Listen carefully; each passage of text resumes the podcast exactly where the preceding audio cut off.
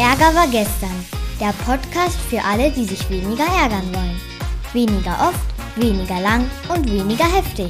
Von Philipp Karch. Das ist übrigens mein Papa. Los geht's!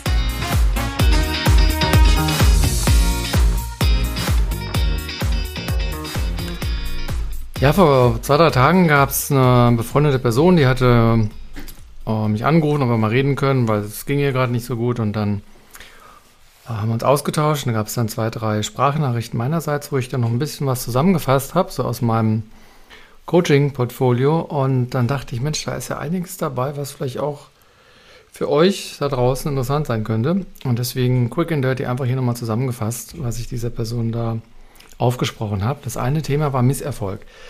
Die Person sagte halt, sie hätte ganz viel Misserfolge und Scheitern und und dann habe ich so reingespürt bei mir und so, also bei mir, ich verwende das Wort Misserfolg gar nicht mehr und Scheitern, weil für mich ist die, die zugewandte Formulierung, ich habe mein Ziel nicht erreicht. Ich habe es nicht geschafft oder noch nicht geschafft oder nicht so gut geschafft. Und dann ähm, habe ich es vorübergehend, ne, bin ich dann. Und dann kann ich das Ziel ändern oder ich kann die Kapazitäten ändern, ich kann das abgeben oder ich kann einfach, naja, sagen, okay, das ist das, was ist. Also für mich macht es überhaupt keinen Sinn, von Misserfolg zu sprechen. Ich gehe so weit zu sagen, es braucht das Wort gar nicht, Misserfolg. Und wenn jemand mir das unterstellen würde oder sagen, das war ja Misserfolg, dann würde ich sagen, wie, was meinst du damit genau? Also ich würde wirklich auf der Wortebene eine Rückfrage stellen und dann dahin gehen, dass es das eigentlich gar nicht braucht. Und letztlich finde ich, die, dass wir die Hoheit behalten sollten über unsere Geschichten. Die Geschichten, die wir über uns erzählen und mein Selbstbild ist dann die Gesamtheit aller meiner Geschichten. Und wenn da drin steht, dass ich viele Selbst, Selbst Misserfolge hatte, dann, dann habe ich nicht so ein gutes oder stabiles Selbstbild, als wenn ich dann sage, mir sind ein paar Sachen nicht gelungen oder gar nicht gelungen.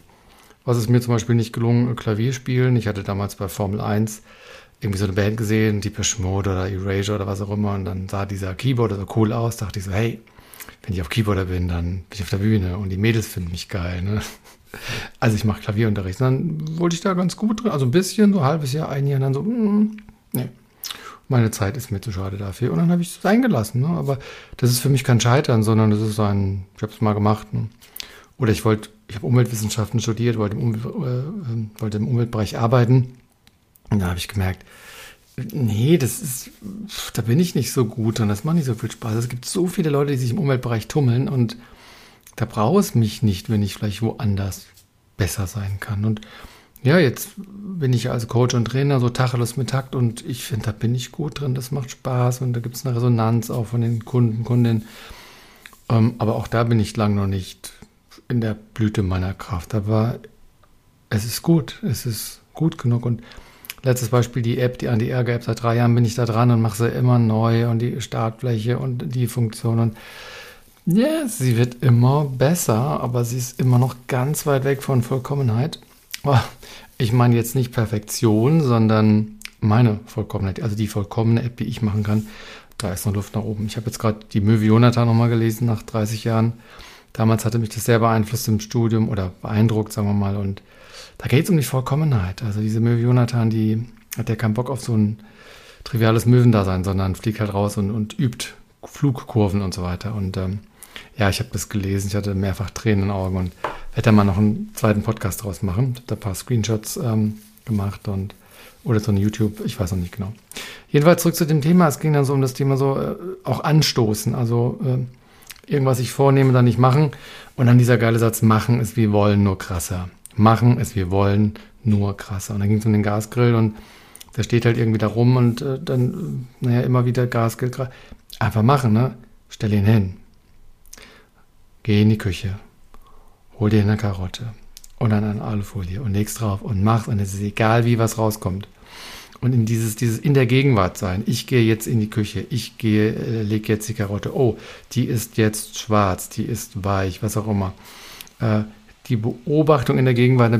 Krishnamurti hat mal gesagt, die Beobachtung, beobachten zu können, ohne zu bewerten, ist die höchste Stufe menschlicher Intelligenz. Ich finde den Satz großartig. Ein anderer schlauer Mensch hat mal gesagt, wenn ich Brei rühre, rühre ich Brei. Wenn ich Brei rühre, rühre ich Brei und nichts anderes. Also eine liebevolle Abwendung von dem Multitasking. Und jetzt mache ich gerade einen Podcast und denke nicht an die Crepe, die ich gleich noch mache. Aber es ist gar nicht so einfach. Also, äh, was hier noch drin schlummert, ist so der Blick entweder auf das erhoffte Ergebnis oder auf den tatsächlichen Prozess. Und auf dem Zeitstrahl zwischen Gegenwart und Zukunft ist der Prozess und wenn der Prozess abgeschlossen ist, dann ist das Ergebnis da und das ist dann in der Zukunft und wird zur neuen Gegenwart. Und aus meiner Sicht haben viele Menschen einfach das Thema, dass sie eine Ergebnisfixierung haben. Sie haben ein fertiges Bild, was passieren soll und vergleichen sich die ganze Zeit vor dem Hintergrund dieses idealisierten Bildes und haben dann ein Delta. Ne? Sie arbeiten gegen dieses Delta. Das ist noch nicht so schön, wie es sein sollte oder könnte. Und dann sage ich, ey, Ergebnis, überlass es der Zukunft, wende dich dem Prozess zu und fokussiere auf den Prozess. Das heißt, wir haben die Ausgangslage Ergebnisfixierung und als Entwicklungspotenzial die Prozessfokussierung, also oder als, als Überschrift von der Ergebnisfixierung zur Prozessfokussierung. Und wenn wir das, wenn wir das machen, dann haben wir kein Hoffen, kein Bangen, kein Wünschen, keine Erwartung, keine Bitten, sondern wir vertrauen in den jeweiligen Moment, Moment after, äh, after, Moment nach Moment. Und wir lassen einfach auf uns zukommen, was rauskommt. Und das ist dann gut genug. Ja, und gut genug ist auch ein schönes Stichwort. Das hat, haben wir im Krankenhaus mal als Ziele so. Wir hatten erst so ehrgeizige Ziele formuliert und haben wir gemerkt, das belastet uns, weil da ist das Anführungszeichen das Scheitern, das Nicht-Erreichen schon so wahrscheinlich. Also machen wir gut genug Ziele. Das sind 70 Prozent Ziele, die sind also deutlich reduzierter formuliert, aber immer noch gut genug und gerne, gerne überperformen, aber eben von unten nach oben gucken und nicht von oben nach unten und ständig dieses. So. Und wenn wir das tun, dann können wir auch Folgendes lassen, nämlich das Vergleichen und Bewerten und Beurteilen und stattdessen lieber erstaunt sein, verblüfft sein, überrascht sein. Und diese drei Konzepte, ich bin erstaunt, ich bin verblüfft, ich bin überrascht, die sind so ohne Bewertungen, ohne, ohne, ohne Urteil. Die sind auch so, dass eine Abweichung von irgend, ich meine, wir können ja Erwartungen nicht ganz loslassen, aber wir können ja dann mit den unerwarteten Veränderungen dann so gnädig oder großzügig oder eben liebevoll umgehen. Ich bin erstaunt. Ich finde das Wort großartig und ich habe das von der Annika Schwab übernommen. Staunen ja, also wenn ich manchmal merke, ich gehe ins Urteil, dann sage ich, hey, wie würde es mir denn gehen, wenn ich jetzt nur staunen würde? Und dann gehen meistens meine Mundwinkel nach oben. Naja, staunen ist ein bisschen angenehmer als dann irgendwie so erbost sein oder was auch immer. Ja, und dann gibt es auch noch diesen schönen Satz, sei Durchschnitt und hab Spaß daran. Das ist von irgendeinem Impro-Theatler. Sei Durchschnitt und hab Spaß dabei. Auf der einen Seite finde ich den Spruch ganz scheiße, ne, weil das ist so hier, wie ich soll mich mit Durchschnitt äh, zufrieden geben. Auf der anderen Seite es ist einfach mal das Rumdrehen, ne? dieses nicht Streben nach Exzellenz und, und Ehrgeiz, sondern sei Durchschnitt und hab Spaß dabei. Ja, und wenn du dir dann eine Note geben willst, es hier eine 3 minus, ne, weil das wäre eine 1 wäre auch drin gewesen. Hast du die Karotte, der Grillzustand dieser, die Grillgüte dieser Karotte ist eine 3 minus. Und das ist gut so. Und das ist gut so, auch ein geiler Satz. Klaus Wowereit wollte ja damals vor 20 Jahren plus minus Bürgermeister in Berlin werden. Er war oder ist schwul und dachte, das überlasse ich mal nicht der, der den Medien die Deutungshoheit und er sagte sinngemäß, hallo, ich bin der Klaus, ich will hier Bürgermeister werden und ich bin übrigens schwul, Komma, und das ist gut so. Und dieses, und das ist gut so, finde ich eine wunderbare Haltung, die man manchmal auch aussprechen sollte, wenn Leute über uns urteilen wollen oder wir selbst. Also bei uns sitzt ja ein Richter, da draußen sitzen ein paar RichterInnen und so weiter.